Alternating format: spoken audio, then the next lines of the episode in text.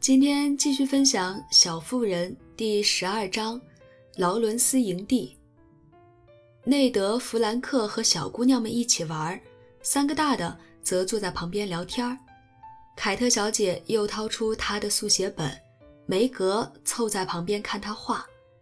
布鲁克先生躺在草地上，手里拿着一本书，但却没有看。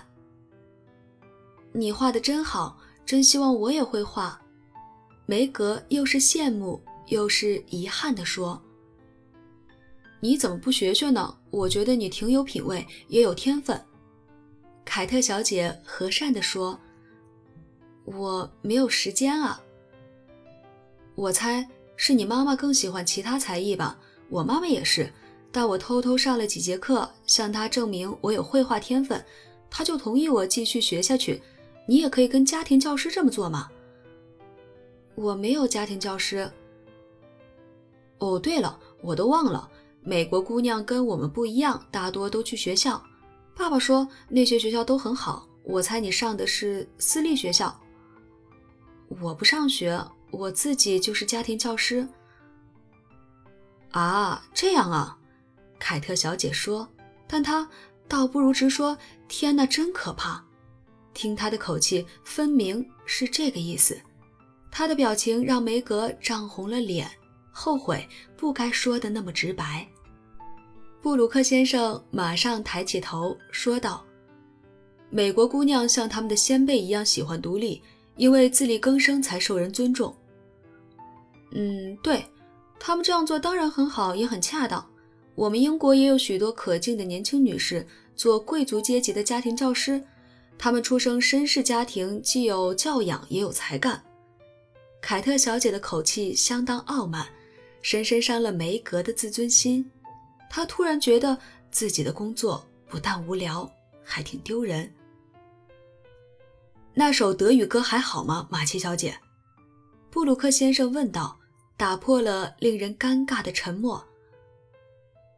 嗯，当然，那首歌棒极了。真要谢谢帮我翻译的那个人。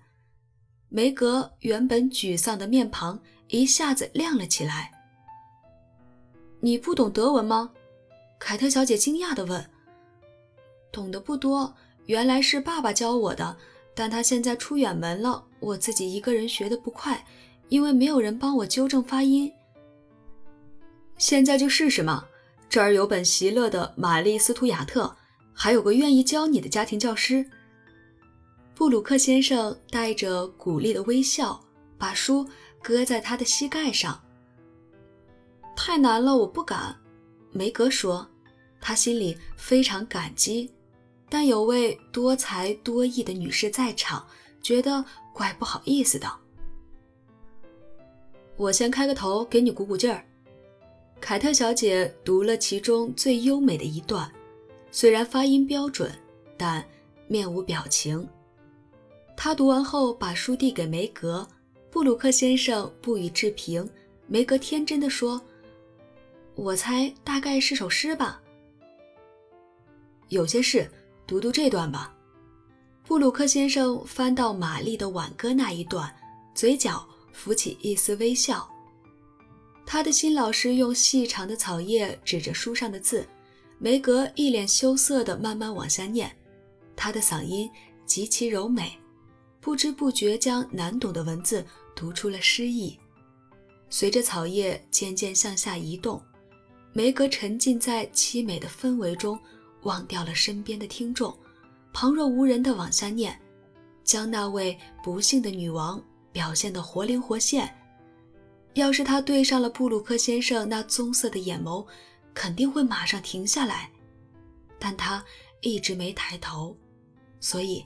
这堂课上得很圆满，太棒了！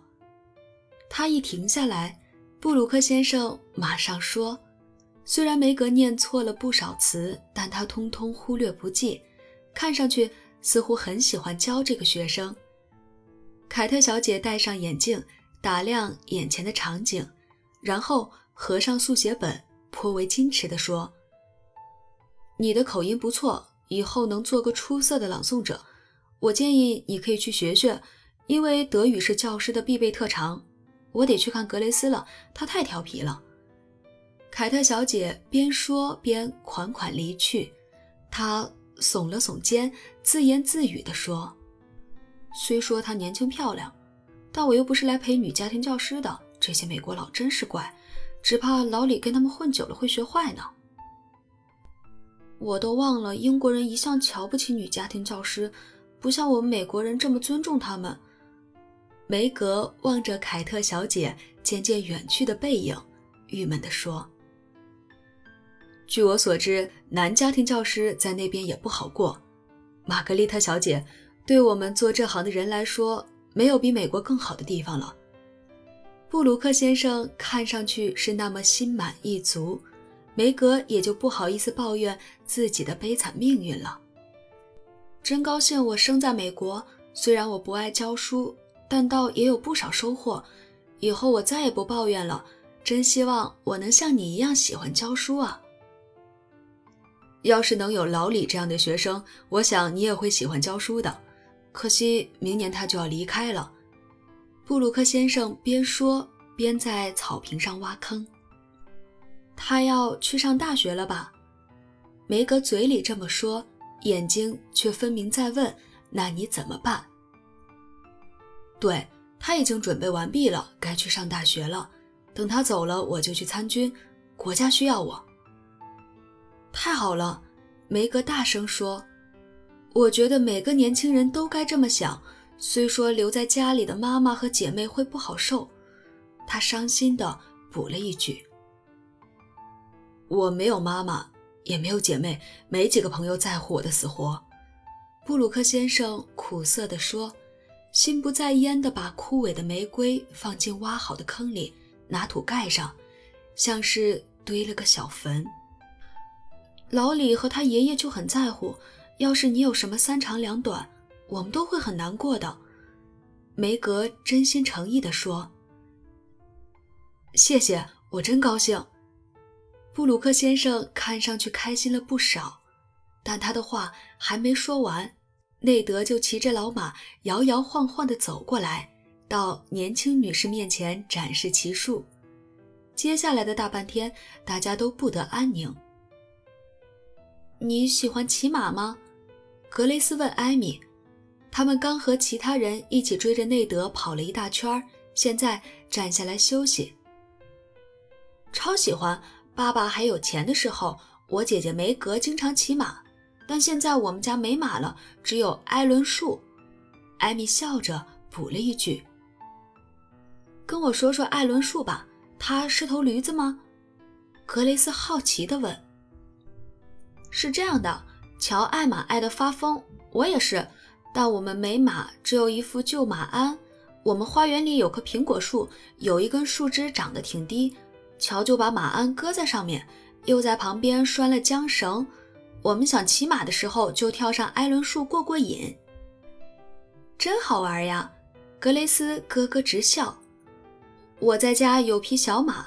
差不多每天都会骑上它，跟弗雷德和凯特上公园里玩，那里可好玩了。我们的朋友也会去，整个罗瓦上挤满了淑女和绅士。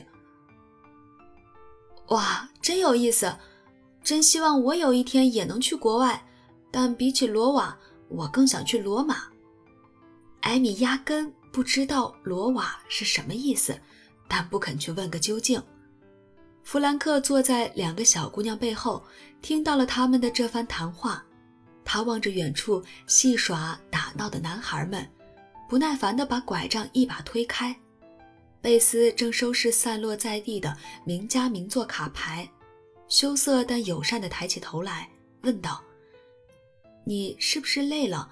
我能帮你做点什么吗？”“跟我聊聊天吧，拜托了，一个人坐着无聊死了。”弗兰克说：“显然他在家里被宠惯了。对腼腆的贝斯来说，这简直是不可能完成的任务。就算弗兰克教他用拉丁语做演讲，也不可能比这个更难了。但他现在无处可逃，没法躲在桥的背后。那个可怜的小男孩又满怀期待地望着他，他只好鼓起勇气，决定试试看。”你想聊什么呢？他边收牌边问，手一抖，牌撒了一半儿。嗯，就聊聊板球、划船、打猎什么的吧。弗兰克说，他还不懂得选些自己力所能及的爱好。天哪，这可怎么办？这些我哪儿懂啊？佩斯心想，慌乱中忘了对方腿脚不便，只想逗他说话，便说：“我没见过打猎，不过我猜你挺在行的。以前的确是。”但以后我都不能打猎了。我骑马跳过一道该死的五栅门时摔了下来，以后都不能骑马，也不能放猎犬了。弗兰克长叹一声，让贝斯懊悔不已，只怪自己糊涂。你们英国的鹿比我们美国的纯野牛漂亮多了。他急忙把话题转到大草原上，庆幸自己读过一本乔爱看的男孩读物。事实证明，野牛这个话题挺不错。贝斯急着想让对方开心，忘了自己的腼腆，完全没意识到姐妹们见他跟原本避之不及的可怕男孩聊得热火朝天，全都又惊又喜。老天保佑他可怜那个男孩，所以对他那么好。乔从锤球场上微笑着望向妹妹，我就说他是个小圣人嘛。梅格用不容置疑的口气说：“我好久都没听见弗兰克笑得那么开心了。”格雷斯对艾米说：“他们坐在一起聊洋娃娃，用橡果壳做茶具。我姐姐贝斯可以很挑剔，只要她愿意的话。”艾米很高兴，贝斯成功迈出了这一步。她其实想说的是讨喜，不过这两个词格雷斯都不大懂。觉得挑剔听起来也挺棒的，不禁对贝斯刮目相看。他们看了一场即兴马戏表演，玩了一盘狐狸与鹅，又打了一场锤球友谊赛。一个下午就这么过去了。夕阳西下，大家拆掉帐篷，装好石栏，拔起球门，泛舟顺流而下，齐声高歌。内德触景生情。用柔和的颤音唱起了小夜曲，歌里有好多忧郁的叠句。接下来又唱道：“我们都还年轻，都有热心，为何如此冷漠，难以接近？”他一脸忧郁地望着梅格，梅格忍不住扑哧一笑，把唱小夜曲的氛围全给搅了。你怎么能对我这么狠心呢？他低声对梅格说，声音淹没在大家欢快的合唱中。你一整天都跟那个傲气的英国女人待在一起，现在又这么对我。我不是故意的，但你太逗了，我一下子没忍住。梅格说，巧妙地绕过了他前半句。他确实一直躲着内德。因为他对莫法特家的舞会和那些闲言碎语还记忆犹新，内德生气了，转而向莎莉寻求安慰，气鼓鼓地说：“这姑娘怎么一点都不开窍啊？”确实，不过她还是个小可爱嘛。莎莉虽说承认了，但还是护着自己的朋友。什么小可爱，小坏蛋才是。内德想说俏皮话。但跟大多数年轻人一样用力过猛，反而一点也不好笑。大家在来时的草坪上互道晚安，依依惜别，因为沃恩一家要去加拿大了。四姐妹穿过花园走回家的时候，凯特小姐望着他们的背影，喃喃自语：“美国女孩虽然不够含蓄，但只要混熟了，就会发现她们很可爱。”她收起了原先那副傲慢的腔调。我完全同意，布鲁克先生说。